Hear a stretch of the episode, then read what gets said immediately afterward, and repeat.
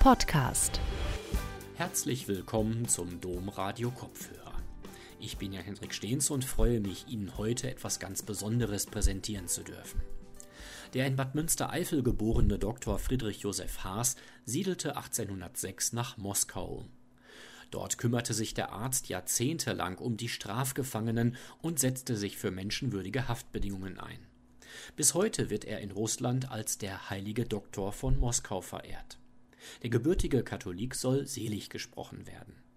Aus historischen Briefen und Dokumenten, Aufzeichnungen von Zeitzeugen und fiktiven Szenen zeichnet Mark Zack in seinem Doku-Hörspiel ein Porträt des deutsch-russischen Humanisten und Philanthropen. Der heilige Doktor von Moskau. Ein Hörspiel mit Laurenz Lecky, Katharina Quast, Kerstin Fischer und Mark Zack. Gute Unterhaltung.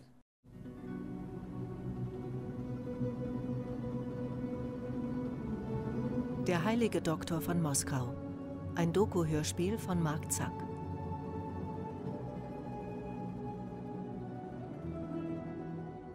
In Moskau lebte ein alter Mann, ein wirklicher Staatsrat mit einem deutschen Namen, den die Verbannten General nannten. Aus Der Idiot von Fjodor Dostojewski. Sein Leben lang verbrachte er damit, Gefängnisse und Verbrecher aufzusuchen. Alle, die nach Sibirien verbannt wurden, wussten schon im Voraus, dass der alte General sie im Deportationsgefängnis auf den Sperlingsbergen aufsuchen würde. Er vollführte seine Taten mit größtmöglicher Ernsthaftigkeit und Frömmigkeit. Er ging durch die Reihen der Verbannten, blieb bei jedem stehen, fragte jeden nach seinen Nöten, belehrte niemanden, nannte sie alle meine Täubchen.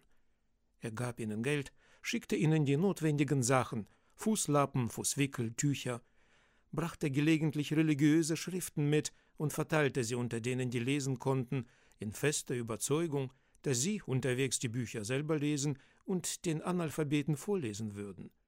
Nach ihren Delikten fragte er sie so gut wie nie, hörte aber aufmerksam zu, wenn einer von sich aus zu erzählen begann. Alle Straftäter waren für ihn gleich, einen Unterschied machte er nicht. All das tat er viele Jahre lang, bis zu seinem Tod.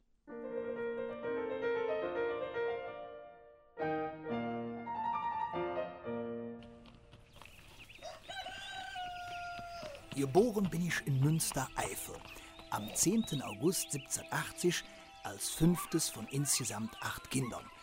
Mein Vater Peter besaß dort eine Apotheke. Mein Großvater, Dr. Wilhelm Haas, führte eine Arztpraxis auf dem Turnmarkte zu Köln. Und mein Patenonkel Friedrich war dort Professor für Entbindungskunst. Bei ihm wohnte ich, während ich die von Napoleon gegründete École Centrale das spätere Dreikönigshymnasium absolvierte. Danach studierte ich in Jena Germanistik und Philosophie und promovierte in Göttingen, in Abwesenheit, da ich mich bereits in Wien aufhielt, zum Doktor der Medizin und Chirurgie. Am 1. September 1805 schwor ich in Wien meinen ärztlichen Eid. Ich, der Münstereifler Friedrich Josef Haas, schwöre und verspreche, dass ich, in welche Lebenslage ich auch immer kommen sollte, das Nützliche, soweit es an mir liegt, fördere, das Schädliche abwende. Darüber hinaus, sei es, dass ich zum Lehren oder Ausüben der Medizin auserwählt werde, ich nichts peinsam vernachlässigen, sondern alles umsichtig nach bestem Wissen und Gewissen mit Berechnung und Erfahrung ärztlicher Kunst in Anwendung bringen werde. Nichts, was geheim bleiben muss, breit trete, arm wie reich mit Sorge und Sorgfalt behandle und dauernd die Ehre Gottes und das Wohl des Staates vor Augen halten würde, so wahr mir Gott helfe.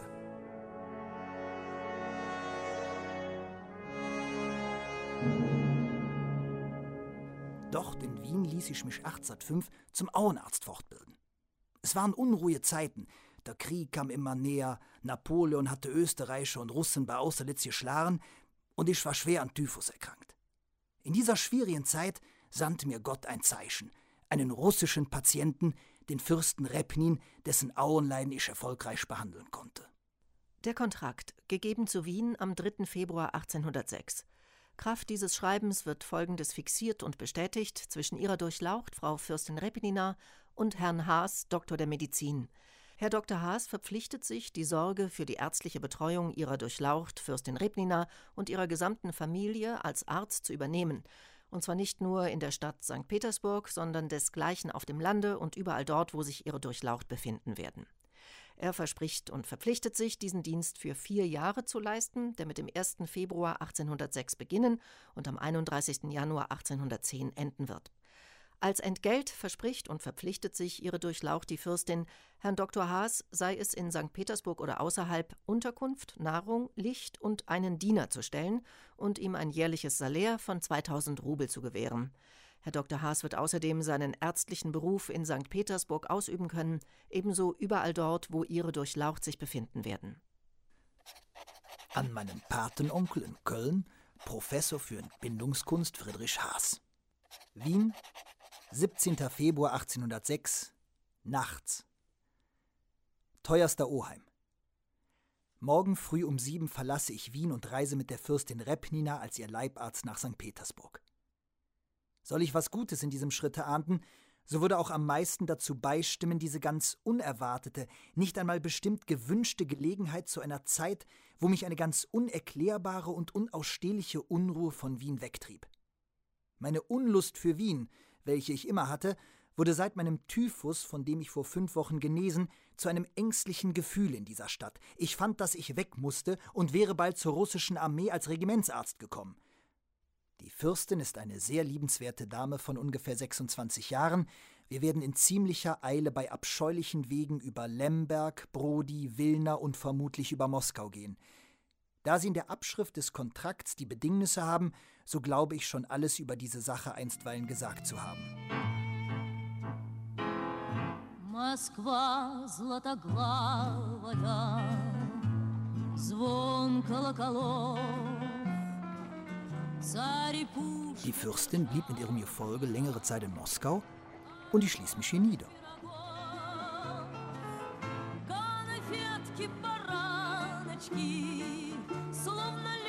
im selben Jahr erhielt ich die Erlaubnis des Gouverneurs, die unentgeltliche Behandlung an den Auren leidender Kranken in einem Armenhaus zu übernehmen. Der Erfolg dieser Heilung war so überwältigend, dass ich bald, im Juni 1807, einen Brief von der Kaiserin bekam. Ein Angebot, das ich nicht ablehnen konnte. Infolge besonderer Anerkennung der Kenntnisse und der Fähigkeit des Doktors der Medizin Haas, sowohl in der Heilung von Krankheiten als auch im Operieren, hält ihn ihre kaiserliche Majestät, die Kaiserin Maria Fjodorowna, für würdig, zum Hauptarzt der medizinischen Abteilung des Paulspitals ernannt zu werden und geruht hiermit, die diesbezügliche Verordnung zu erlassen und ihn, Haas, zu veranlassen, das erwähnte Amt unverzüglich anzutreten.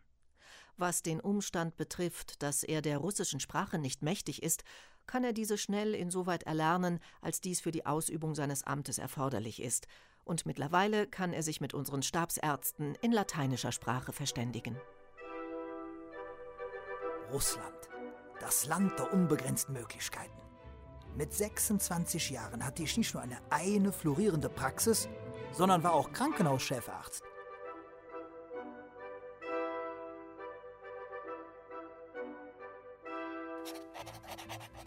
Im Frühjahr 1809 habe ich zum zweiten Mal ein Hospitalfieber erlitten. Die schweren Symptome, die mich in den ersten vier Tagen an meinem Leben verzweifeln ließen, beruhigten sich zunächst und verschwanden, konnten jedoch keineswegs als geheilt erachtet werden. Schwach und kränklich scheute ich Gespräch über Krankheiten und selbst über mein Hospital, das meine ganze Leidenschaft ist. Daher, und weil ich von der Moskauer Praxis ganz erschöpft war, hielt ich mich als Arzt davon überzeugt, dass ich eine völlige Gesundheit nur durch eine große Krankheit oder eine große Reise erlangen könnte. Schrieb ich in meinem Buch meine Reise zu den Alexanderquellen in den Jahren 1809 und 1810, das ich in französischer Sprache veröffentlichte. Ich hatte zwei Ausflüge in den Kaukasus unternommen, um mich etwas aufzupäppeln und um die dortigen Mineralbäder zu erforschen. Gute Laune und Fröhlichkeit begünstigen auf unvergleichliche Weise jede Funktion des Organismus. Man muss immer danach trachten, hiervon begleitet zu sein, wenn man von den Mineralwässern Gebrauch macht. Wenn du keinen Arzt hast, sollen dir folgende drei Mittel als Ärzte dienen. Ein freudiges Gemüt, Ruhe und eine gemäßigte Diät. Meine Tätigkeit im Kaukasus wurde von höchster Stelle anerkannt. Zar Alexander I. ernannte mich im Februar 1811 zum Hofrat, womit ich automatisch in den Adelstand erhoben wurde.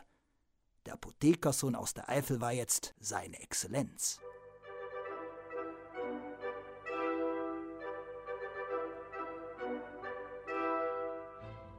Die Medizin ist die Königin der Wissenschaften. Die Medizin ist deshalb die Königin, weil der Gegenstand ihrer Fürsorge die Gesundheit des Menschen ist, diese aber eine Voraussetzung darstellt, ohne welche auf Erden nichts Großes und nichts Gutes vollbracht werden kann, und weil das Leben als solches Quelle, Sinn und Ziel alles Irdischen ist. Die Medizin ist auch die allerschwierigste Wissenschaft. Nicht wegen der unendlichen Zahl von Krankheiten, sondern weil die Elemente ihrer Probleme niemals exakt berechnet werden können, sondern immer nur approximativ taxiert werden müssen. Dazu aber gehört ärztliches Genie und das, was man praktisches Können nennt, eine der wertvollsten Qualitäten, die ein Mensch besitzen kann.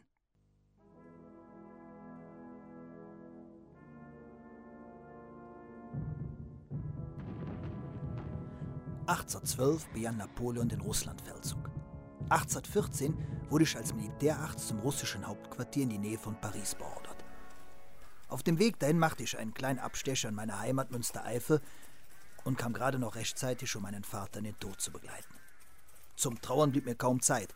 Einige Tage später war ich bereits im Hauptquartier. Rapport des medizinischen Hauptinspekteurs der russischen Armee Willis an den Oberkommandierenden aller Armeen, Graf Barclay de Tolly, vom 22. April 1814. Der von dem Militärministerium zum militärischen Einsatz der frei praktizierenden Ärzte abkommandierte Hofrat Herr Dr. Haas hat die Armeeeinheit hier auf ihren Befehl hin erreicht. Jedoch hat er sich während seiner Reise von St. Petersburg bis zum Hauptquartier der Armee verausgabt, dabei noch keine Entlohnung und keinen Unterhalt bekommen und er leidet äußerster Not.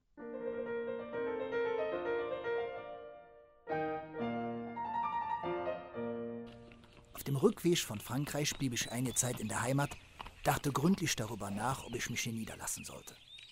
Doch weder das beschauliche Münstereifel noch das quirlige Köln vermochten mich zu überzeugen. Mein Herz und mein Verstand waren sich einig. Ich wollte nach Moskau.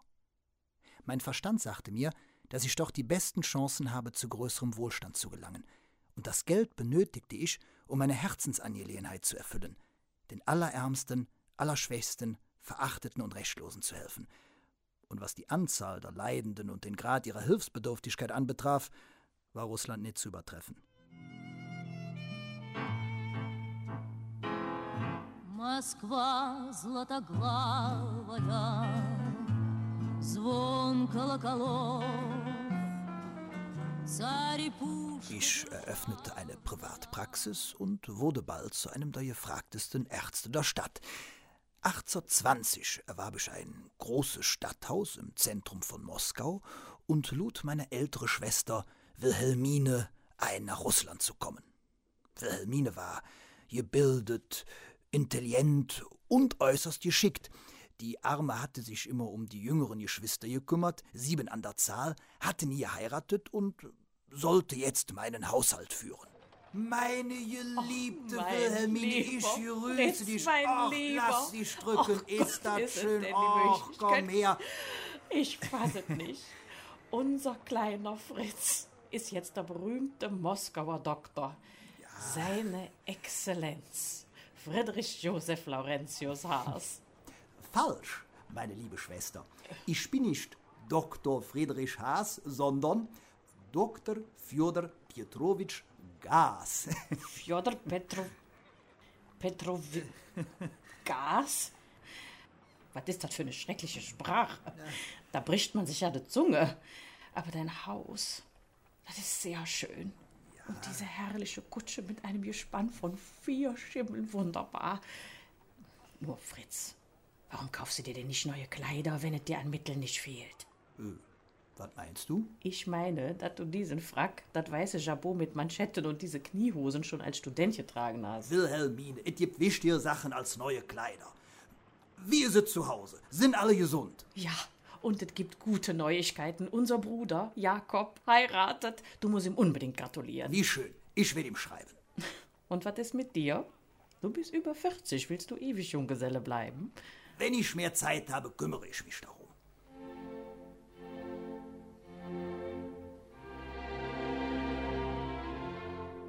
An den Bruder Jakob in Köln. 6. Oktober 1822. Bruder Fritz hat sehr viel Freude an eurer Verbindung gehabt. Er hält viel auf dich und hätte dich gerne lange glücklich gesehen. Er hat versprochen, dir selber zu schreiben. Leicht möglich, dass er verhindert werde, denn er hat viele Kranke, die ihn den ganzen Tag beschäftigen.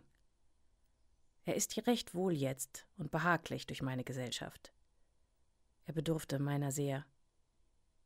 Ein trauriges Leben hat er bisher gehabt. Kann ich ihm nun ein angenehmes bereiten, so denke ich, dass darum der Zweck meiner Reise besteht. Ich lebe hier angenehm, nichts geht mir ab, wenn ich Köln ausschließe. Untreue ist bei mir etwas Verabscheuendes, ich werde sie nicht an meinem lieben Köln ausüben. Fritz hat mir ja auch versprochen, durch Korrespondance euch ganz nahe zu bleiben.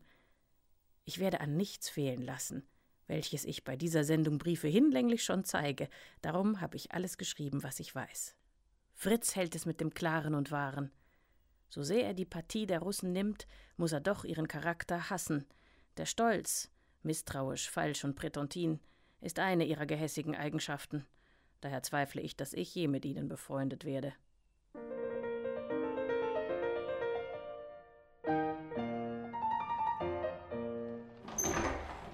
Wilhelmine, ich hab ein großartiges Angebot vom Fürsten Golizyn, dem Generalgouverneur. Ich trete wieder in den Staatsdienst ein und werde Stadtphysikus von Moskau. Der alte Stadtphysikus ist wegen Korruption entlassen worden. Ich werde die ganze medizinische Verwaltung reformieren. Mhm. Oberstadtarzt von Moskau. Staatsdienst. Und was ist mit deiner Praxis? Die werde ich weiterführen. Du willst in die Verwaltung? Fritz, das ist nicht gut für dich. Dieser russische Sumpf an Borniertheit, Korruption und Faulheit, das wird dich verschlingen. Nein, Fürst Golizyn ist auf meiner Seite, er wird mir beistehen. Ein wunderbarer Mensch, gebildet, gütig, feinsinnig. Er hat übrigens, wie ich, in jener Philosophie studiert. Denkst du im Ernst, dass man mit einem Philosophiestudium in Jena den russischen Schlendrian und diese unbeschreibliche Schlamperei ausmerzen kann? Wilhelmine, sei nicht immer so negativ. Es ist meine Pflicht, es zumindest zu versuchen. Mhm.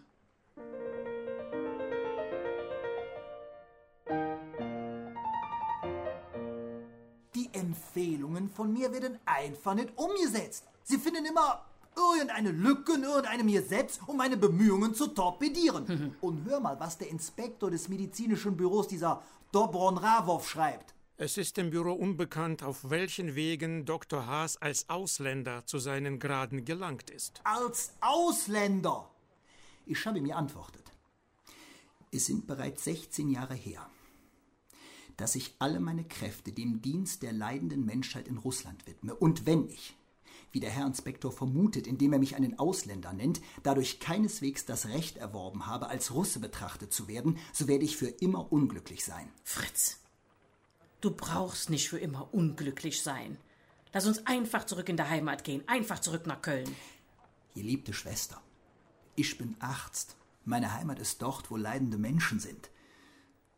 Aber ich hätte auf deinen Rat hören sollen. Ich werde das Amt niederlegen und mich um meine Praxis kümmern. Fritz, mhm. du bist ein kluger Kopf. Ja, ja. Manchmal. Dankeschön.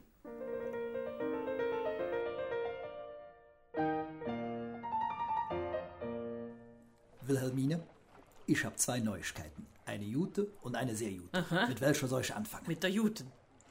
Ich kaufe ein Landgut. Ist es denn? Mit hundert Seelen und Ländereien und werde dort eine Tuchfabrik eröffnen. Und wo? In der Nähe von Moskau, im Dorf Tischkowo. Tisch... was? Tischkowo.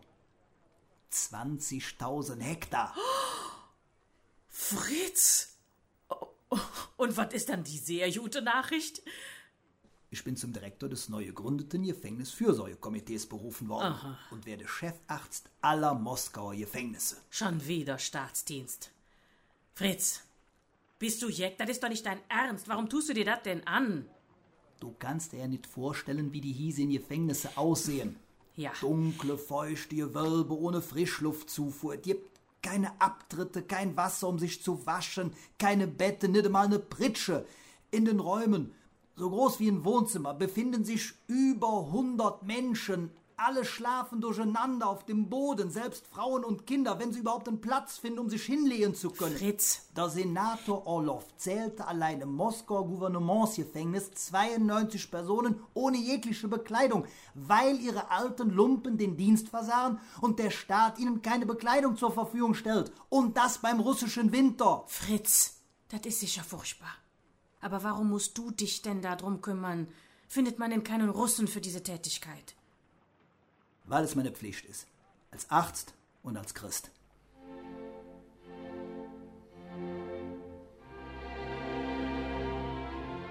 31. August 1830.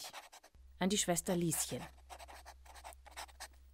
Fritz hat unklug blind in den Tag hinein gehandelt, hat mit fremdem Gelde gehandelt, zwecklose Ausgaben gemacht, zwar in der besten Meinung eine Goldgrube damit zu eröffnen, aber ohne die Möglichkeit des Wiedergebens genug zu erwägen. Die letzte und vernünftigste Anlage ist die Fabrik, woran eben verhältnismäßig weniger Geld eingegangen ist als an den früheren Vertendeleien.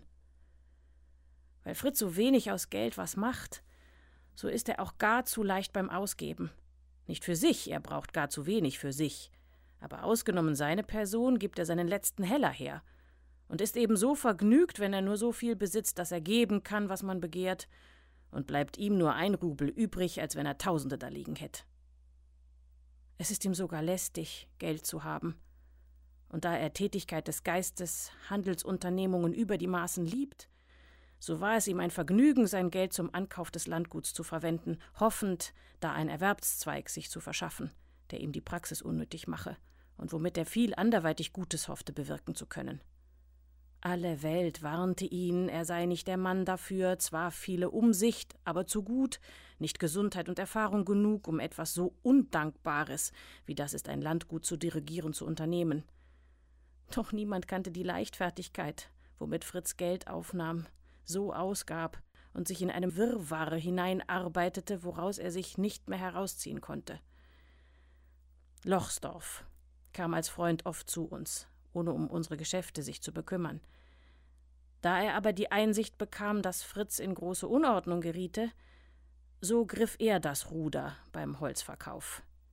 Nach und nach spielte Fritz ihm die ganzen Landwirtschaftsgeschäfte in die Hand, wo er dann nach und nach so weit hineingeriet, dass er nicht mehr zurück konnte. Und nun die ganze Last auf ihm lag. Lochsdorf wollte die Sache gar nicht so groß haben, besonders da alles mit fremdem Geld angelegt wurde. Lochsdorf hat sich außerordentlich gegen Ausdehnung gesträubt, vorgestellt, er könne ihm nicht vorstehen, er müsste nach Petersburg, oder er wollte ganz aus Russland hinaus. Aber nichts half. Fritz fuhr in seinen Unternehmungen fort, die er angab, anfing, aber nicht leiten noch weiterführen konnte. Und so musste Lochsdorf, durch unsere eigene Nöt gedrungen, gegen seinen Willen bleiben. Was er in Freundschaft angefangen, muss er nun oft im größten Verdruss, ja manchmal bis zur Verzweiflung unverdrießlich fortsetzen. Es ist nun eine Gewissenssache für Lochsdorf geworden, die Sache mit dem größten Fleiß und Nachdruck zu betreiben. Denn gestern bei einer langen Konferenz von Mittag 1 Uhr bis abends 10 Uhr, wobei nebst Lochsdorf, Fritz und ich noch Herr Professor Reuß war, sagte Reuß, dass Fritz schon bankerott sei, dass nur die Achtung und Rücksicht gegen seine Person die Gläubiger zurückhielte, ihr Geld mit aller Strenge zu fordern. Reuß, unser wohlmeinender Freund, hat 22.000 Rubel vorgeschossen und ist nun sehr erschrocken und ängstlich geworden, da ihm Fritz vor einigen Tagen die Erklärung der furchtbaren Summe gemacht hat.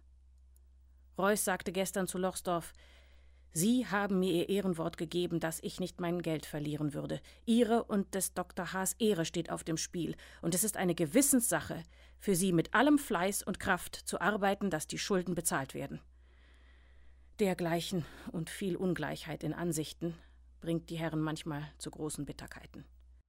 Dazu kommt der ganz einzig in seiner Art sonderbare und diffizile Charakter von Fritz, wo mehr als himmlische Geduld erfordert wird, um dies zu ertragen welches Lochsdorf oft zur höchsten Verzweiflung bringt. Manchmal war die Erbitterung so groß, dass ich alle Bitten und Flehen aufbieten musste, um Lochsdorf nur wieder zu besänftigen. Fritz habe sich aber so geändert, ihm so viel Verdruss gemacht, ihn so unartig behandelt, dass kein Geld imstande wäre, ihn für allen Verdruss zu entschädigen. Das Beste ist, dass die Herren sich doch schnell wieder vereinigen. So sind sie jetzt wieder gute Freunde, worüber ich so froh bin, als ich sehr betrübt bin, wenn sie gegenseitig missstimmt sind. Alsdann biete ich alle meine Beredsamkeit auf, um Fritz zu entschuldigen und Lochsdorf zu zeigen, dass er Fritz oft zu streng beurteilt. Denn es geht mir wie zwischen Mann und Frau. Es tut mir sehr weh, wenn man etwas gegen Fritz sagt. Wer seine Partie hält, liebe ich sehr. So stehen wir mit Lochsdorf. Es ist jedermann unbegreiflich, wie viel er für uns tut. Und ich kann sagen, dass kein Bruder für den anderen tun würde.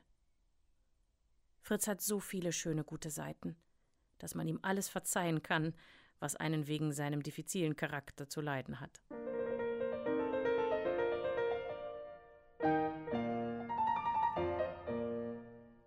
Heute tagte das Gefängnisfürsorgekomitee. Danach waren wir beim Erzbischof, dem Metropoliten Filaret, unserem Vorsitzenden, zum Essen eingeladen.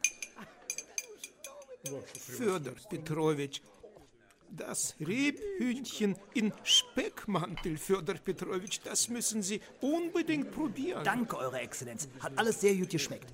Ich wollte noch meinen Gedanken zu Ende führen, was die Erleichterungen der Handfesseln der Arrestanten anbetrifft. Föder Und Petrowitsch, zwar, davon haben Sie noch nicht gekostet.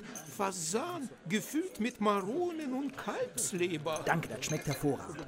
Also die Wunden, die Das, diese... Fjodor Petrowitsch, das sollten Sie sich auf gar keinen Fall entgehen lassen. Die Entensülze mit Trüffeln. Das ist herrlich, aber ich bin wirklich satt. Also, wenn man bedenkt, was für Wunden die Arrestanten an ihren Handgelenken... Fjodor Petrowitsch, Eure Exzellenz, jetzt reicht es wirklich. Machen Sie ein Päuschen und essen Sie und trinken Sie bitte. Ja, natürlich. Aber es ist schwer auszuhalten, wenn man sieht, wie die unschuldig Verurteilten, die... Es gibt keine unschuldig Verurteilten. Wenn ein Mensch bestraft wird, dann ist er schuldig, Fjodor Petrowitsch. Nein, Erzbischof, Sie haben Christus vergessen. Nein. Nein, Fjodor Petrowitsch. Als ich diesen, diesen unüberlegten Satz sagte, hatte nicht ich Christus, sondern Christus mich vergessen.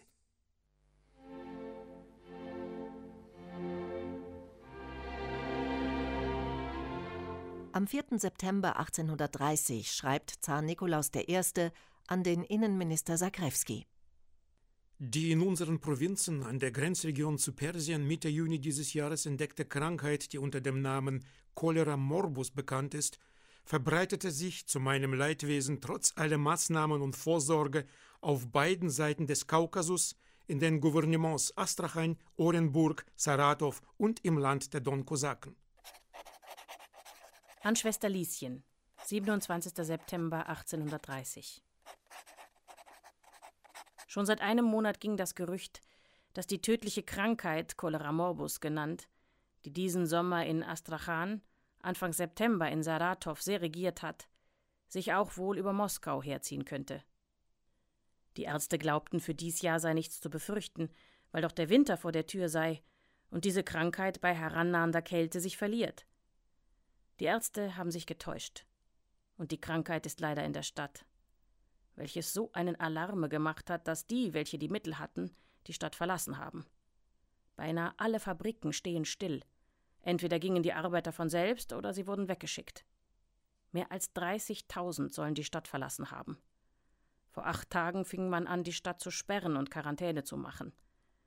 Man hat dieselbe wieder aufgegeben, weil die meisten Ärzte versicherten, die Cholera morbus sei jetzt epidemisch, aber nicht ansteckend. Dieser Meinung ist besonders Fritz. Er findet aber vielen Widerspruch, besonders jetzt, wo sich die Krankheit mehr ausbreitet. Sonntag, den 19. September, war die erste Sitzung eines großen medizinischen Konzils, wo der Erzbischof, der Generalgouverneur, zwölf Senatoren, zehn Ärzte, Kaufleute etc. zugegen waren. Täglich fand der Konzil der Ärzte statt. Aus dem vielen, was ich aber schreibe, welches Fritz Meinung ist, die er schriftlich eingibt, sehe ich, dass Fritz immer behauptet, die Cholera morbus sei nicht ansteckend. Er hat die ersten drei damit befallenen Kranken behandelt, verbunden, angetastet, ohne die geringste Vorsichtsmaßregel zu nehmen.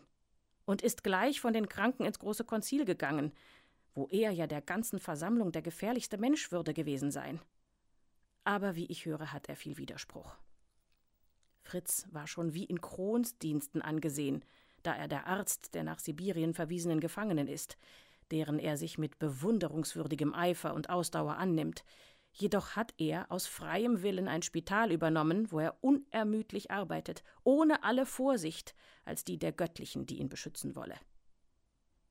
Also heute schicke ich diesen Brief ab, den ich vor acht Tagen schon bereithielt, noch damit zögerte, hoffend etwas Beruhigendes über unsere Lage wegen der Cholera morbus melden zu können. Aber dies ist leider nicht der Fall. Und die Krankheit nimmt zu und überfällt plötzlich, tödlich. Seit gestern hat mich die Angst recht ergriffen. Und ich sagte diesen Morgen zu Fritz, dass man auch mit jedem Tage seine Stunde zu erwarten habe. Ja, sagte er, ganz sicher, denn es ist schrecklich mit dieser Krankheit. Fritz war selber nicht wohl vorgestern und gestern, doch musste er aus, denn jetzt ist für den Arzt kein Bleiben. Sonntagmorgen fünf Uhr wurde er gerufen. Ich sah ihn Nachmittag zwei Uhr zuerst, wo er seinen Tee trank, ungefähr bis sechs, wo er zu Mittag speiste, und in einer halben Stunde wieder ausfuhr, wo er nachts halb zwei nach Hause kam und in der nämlichen Nacht noch zweimal aufgeweckt wurde, aber nicht ausfuhr. Der Senator und der Mitaufseher des Spitals, wovon Fritz der Arzt ist, hat sich so viel Mühe und Sorge gegeben, ein Haus zum Spital zu finden, selber einzurichten und mit allem Nötigen zu versehen, dass er Sonnabend krank befiel. Zu ihm wurde Fritz morgens fünf Uhr gerufen. Diesen Morgen, Dienstag, ist er gestorben. Wenn unser Bruder Fritz der Gefahr glücklich entgeht, so ist dies ein Wunder der unendlichen Barmherzigkeit Gottes, dem wir nicht inbrünstig genug danken können.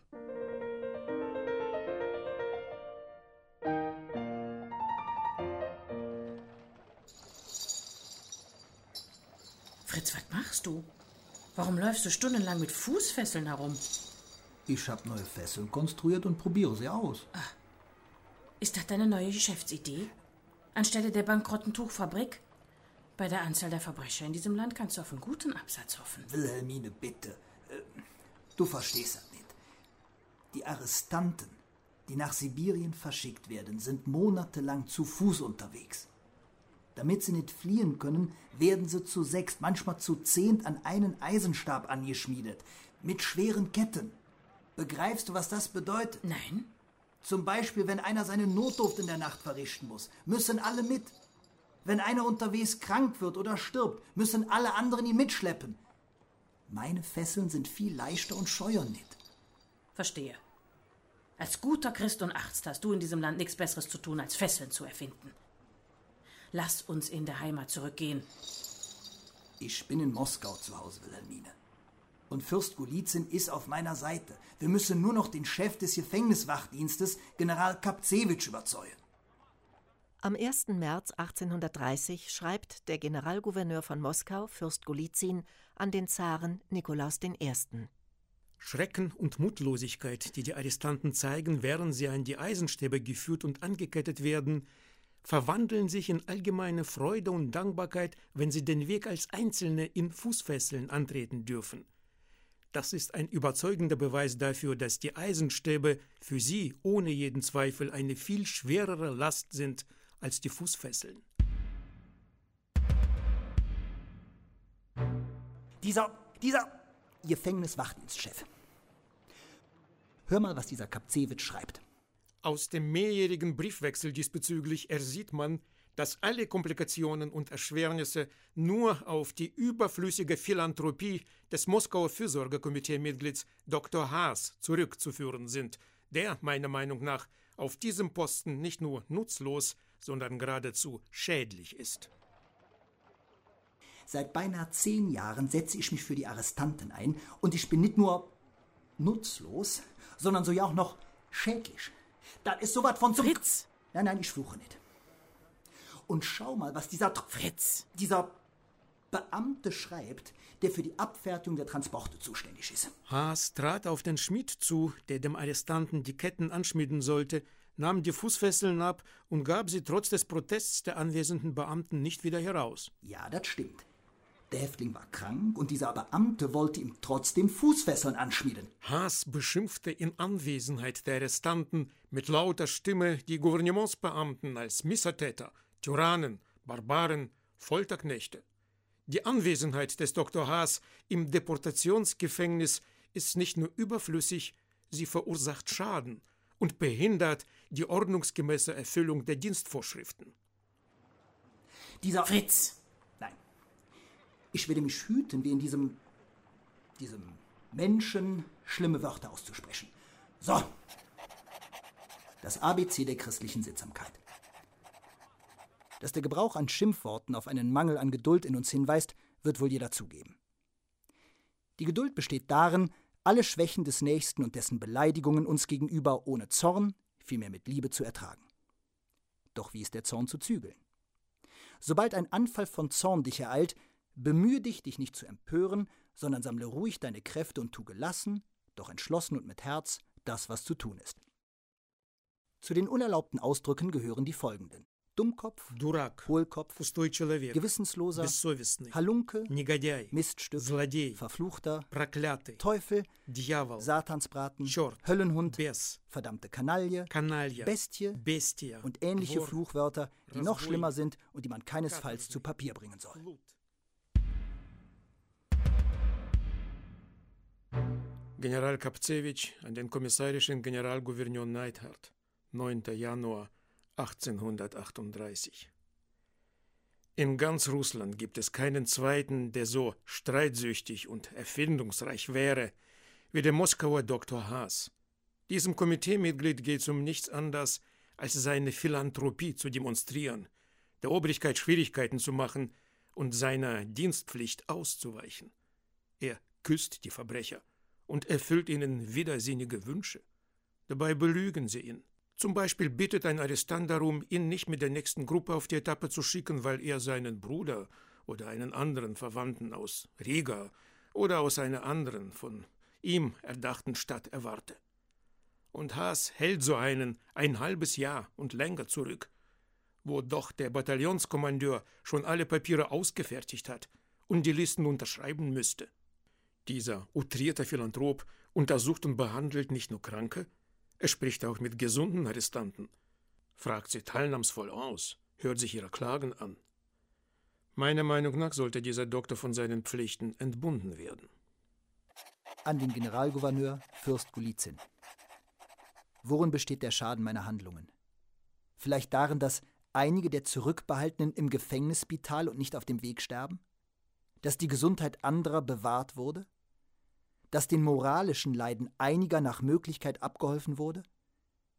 Die mütterliche Fürsorge für sie kann ihr erfrorenes Herz erwärmen und in ihnen eine warme Dankbarkeit hervorrufen. Ich habe für meine im Komitee dienenden Untergebenen zur Regel gemacht, dass unter uns das Wort Barmherzigkeit nicht ausgesprochen werden soll.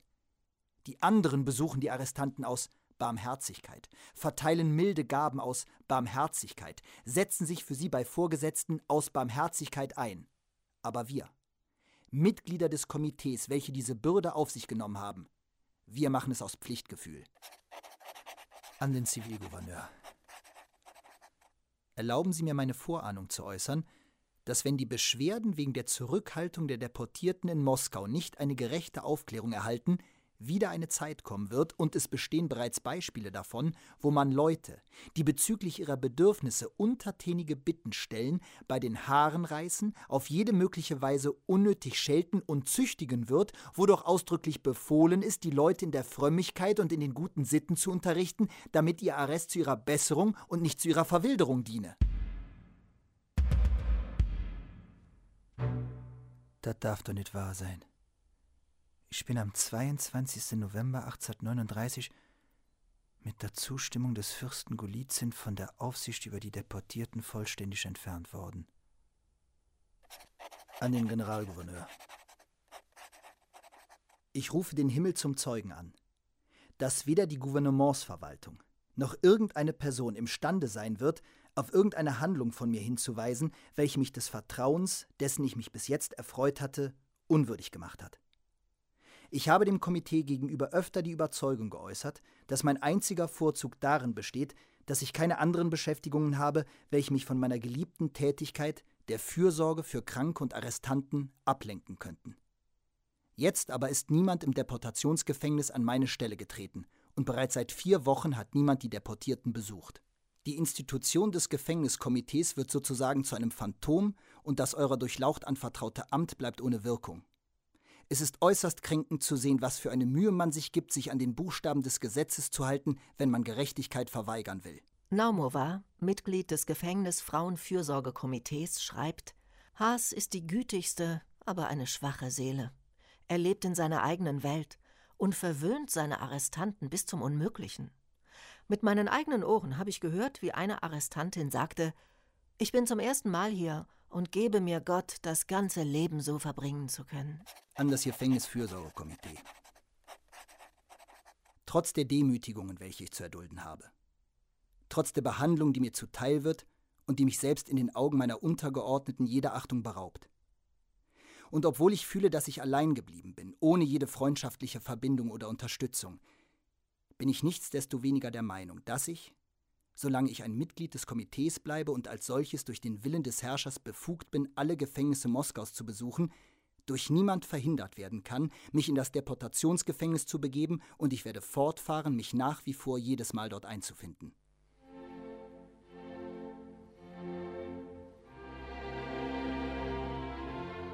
Lady Bloomfield, Gemahlin des englischen Botschafters am 27. September 1847. Wir waren im Deportationsgefängnis auf den Sperlingsbergen. Wir traten in eine Stube, wo Dr. Haas die Arrestanten besichtigte. Dieser wunderbare Mann widmet sich ihnen bereits seit 17 Jahren und hat sich unter ihnen einen großen Einfluss und eine große Autorität erworben. Er sprach mit ihnen, tröstete sie, ermahnte sie, hörte ihre Beschwerden an. Die Arrestanten waren im Ganzen 80, Männer und Weiber. 28 davon waren zur lebenslänglichen Zwangsarbeit bestimmt. Diese, mit zur Hälfte rasiertem Kopf, sahen aus wie Gespenster. Das Aussehen des größten Teils war eher apathisch als schlimm. Vor der Abfahrt des Zuges fand der Aufruf statt. Die Arrestanten bekreuzigten sich, gegen die Kirche gewendet, und gingen dann auf Haas zu, segneten ihn, küssten ihm die Hände und dankten ihm für alles Gute, das er ihnen getan hat. Er nahm von allen Abschied, küsste einige, gab jedem einen Rat und sprach aufmunternde Worte. Nachher sagte mir Haas: Ich bete immer, wenn alle vor Gott versammelt sein werden, dass die Behörde nicht von diesen selben Verbrechern angeklagt werde und nicht ihrerseits eine schwere Strafe erdulden müsse.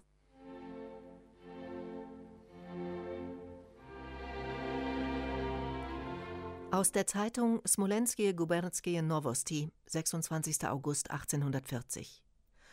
In der Moskauer Gouvernementdirektion wird das Landgut des Hofrats Fjodor Petrowitsch Gas verkauft, mit herrschaftlichen und bäuerlichen Gebäuden, bestehend aus den Dörfern Spaskoje, Tischkowo, Marina Gora.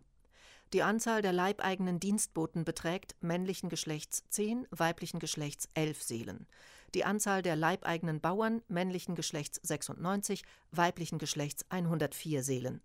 Das Anwesen kann jährlich 1622 Silberrubel Einnahmen generieren und wird auf 16.220 Silberrubel geschätzt und verkauft, um die Schulden der Privatpersonen zu begleichen. Die Personen, die am Erwerb interessiert sind, sollen am Handelstag in der Moskauer Gouvernementdirektion erscheinen.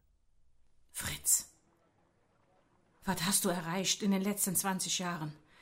Wie viel Tinte hast du verschwendet? Ich habe 178 Briefe gezählt, die du an die Behörden verschickt hast. Und nun? Du bist bankrott. Du hast dein Haus verkaufen müssen. Dein Landhaus, die Ländereien und die Tuchfabrik, die sind versteigert worden. Du hast deine Praxis aufgegeben und lebst in zwei kleinen Zimmerchen im Krankenhaus. Fritz, komm zu dir. Was ich erreicht habe? Die von mir entwickelte leichtere Kette wird als Haasche Kette in die Geschichte des russischen Strafvollzugs eingehen. Das entwürdigende Rasieren einer Kopfhälfte, um die Flucht zu erschweren, wird abgeschafft. Das Gratuliere. Russland ein Vorbild der Humanität und Barmherzigkeit für die Zukunft und die ganze Welt. Und macht die Stadt glücklich. Ich glaube schon mehrmals meinen Gedanken geäußert zu haben, nämlich, dass der sicherste Weg zum Glück nicht im Wunsch glücklich zu sein, sondern darin besteht, die anderen glücklich zu machen. Dazu ist es notwendig, sich um die Bedürfnisse der Menschen zu kümmern, für sie zu sorgen, die Arbeit nicht zu fürchten, ihnen mit Wort und Tat beizustehen, in einem Wort, sie zu lieben. Und je öfter sich diese Liebe äußern wird, desto stärker wird sie werden, gerade so wie die Kraft eines Magnets sich dadurch erhält und vergrößert, dass er ununterbrochen in Wirksamkeit bleibt. Jelisaweta Draschusowa, Schriftstellerin. Sein Mitgefühl stieg bis zur Selbstverleugnung, seine Barmherzigkeit zur Leidenschaft, seine Liebe für die ganze Menschheit zum Fanatismus.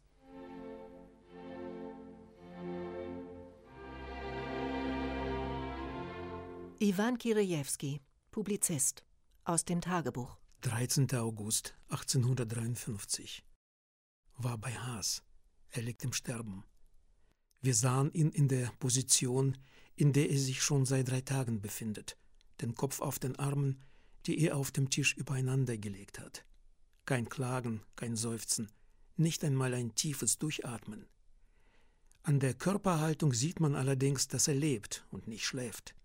Regungslosigkeit der seelischen Ruhe, die nicht einmal durch das Todesleiden zu erschüttern ist. In diesem Menschen mit seiner bedingungslosen Menschenliebe, seiner unerschütterlichen Ruhe war unglaublich viel Wunderbares. Ich möchte sogar sagen, Erhabenes und Großes. Diese Ruhe konnte ihren Ursprung nur in der kühnen Entschlossenheit haben, seine Pflicht um alles in der Welt erfüllen zu wollen. Herr, verleihe auch mir diese herrliche Ruhe. Jewgenia Tur, Schriftstellerin.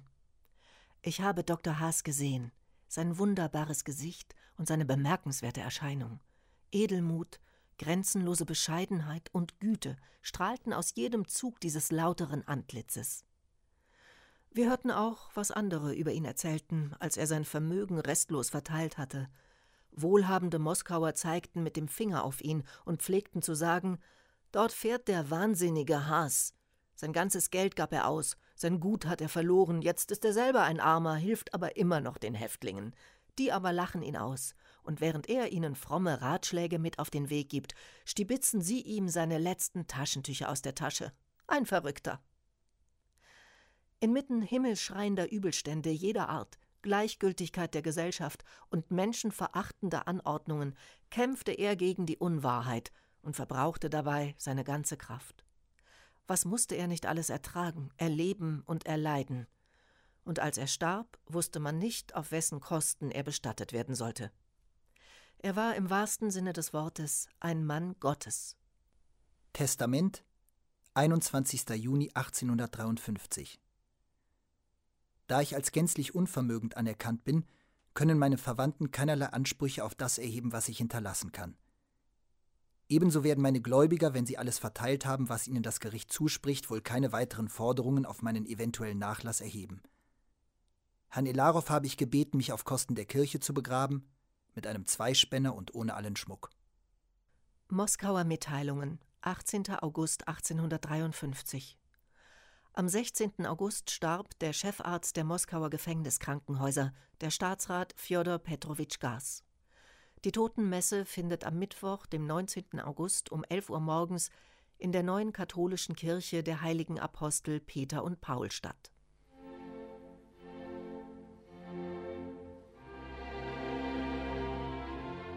Lev Tolstoi Meiner Meinung nach haben solche Philanthropen wie zum Beispiel Dr. Haas der Menschheit keinen Nutzen gebracht. Maxim Gorki Über Haas muss man überall reden. Alle müssen von ihm wissen, denn er ist ein Heiliger. Fjodor Dostojewski Am Ende kannten ihn die Verurteilten in ganz Russland und in ganz Sibirien. Mir erzählte jemand, der selbst in Sibirien war, dass er Zeuge gewesen sei, wie sich die eingefleischtesten Verbrecher des Generals erinnerten, obwohl der jedem selten mehr als 20 Kopeken geben konnte. Man gedachte seine, das muss man zugeben, nicht mit Leidenschaft oder mit großem Ernst. Irgendeiner von den Unglücklichen, der vielleicht zwölf Seelen getötet oder allein zu seinem Vergnügen sechs Kinder abgestochen hatte, solcher, sagt man, hätte es auch gegeben, seufzte plötzlich und sagte, und sei es nur einmal in zwanzig Jahren, was macht unser alter General? Lebt er noch? Dabei grinste er womöglich noch, und das war's schon. Aber können Sie wissen, welches Samenkorn der alte General, den er in zwanzig Jahren nicht vergessen hatte, für alle Zeiten in seine Seele eingepflanzt hatte?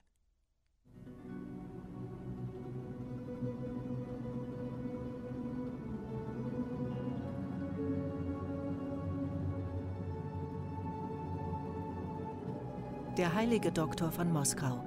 Ein Doku-Hörspiel von Mark Zack. Es sprachen Dr. Haas, Laurenz Lecky, Wilhelmine Haas, Katharina Quast. In weiteren Rollen Mark Zack und Kerstin Fischer. Technische Realisation Ide Lödige. Regie Ide Lödige und Mark Zack. Köln 2021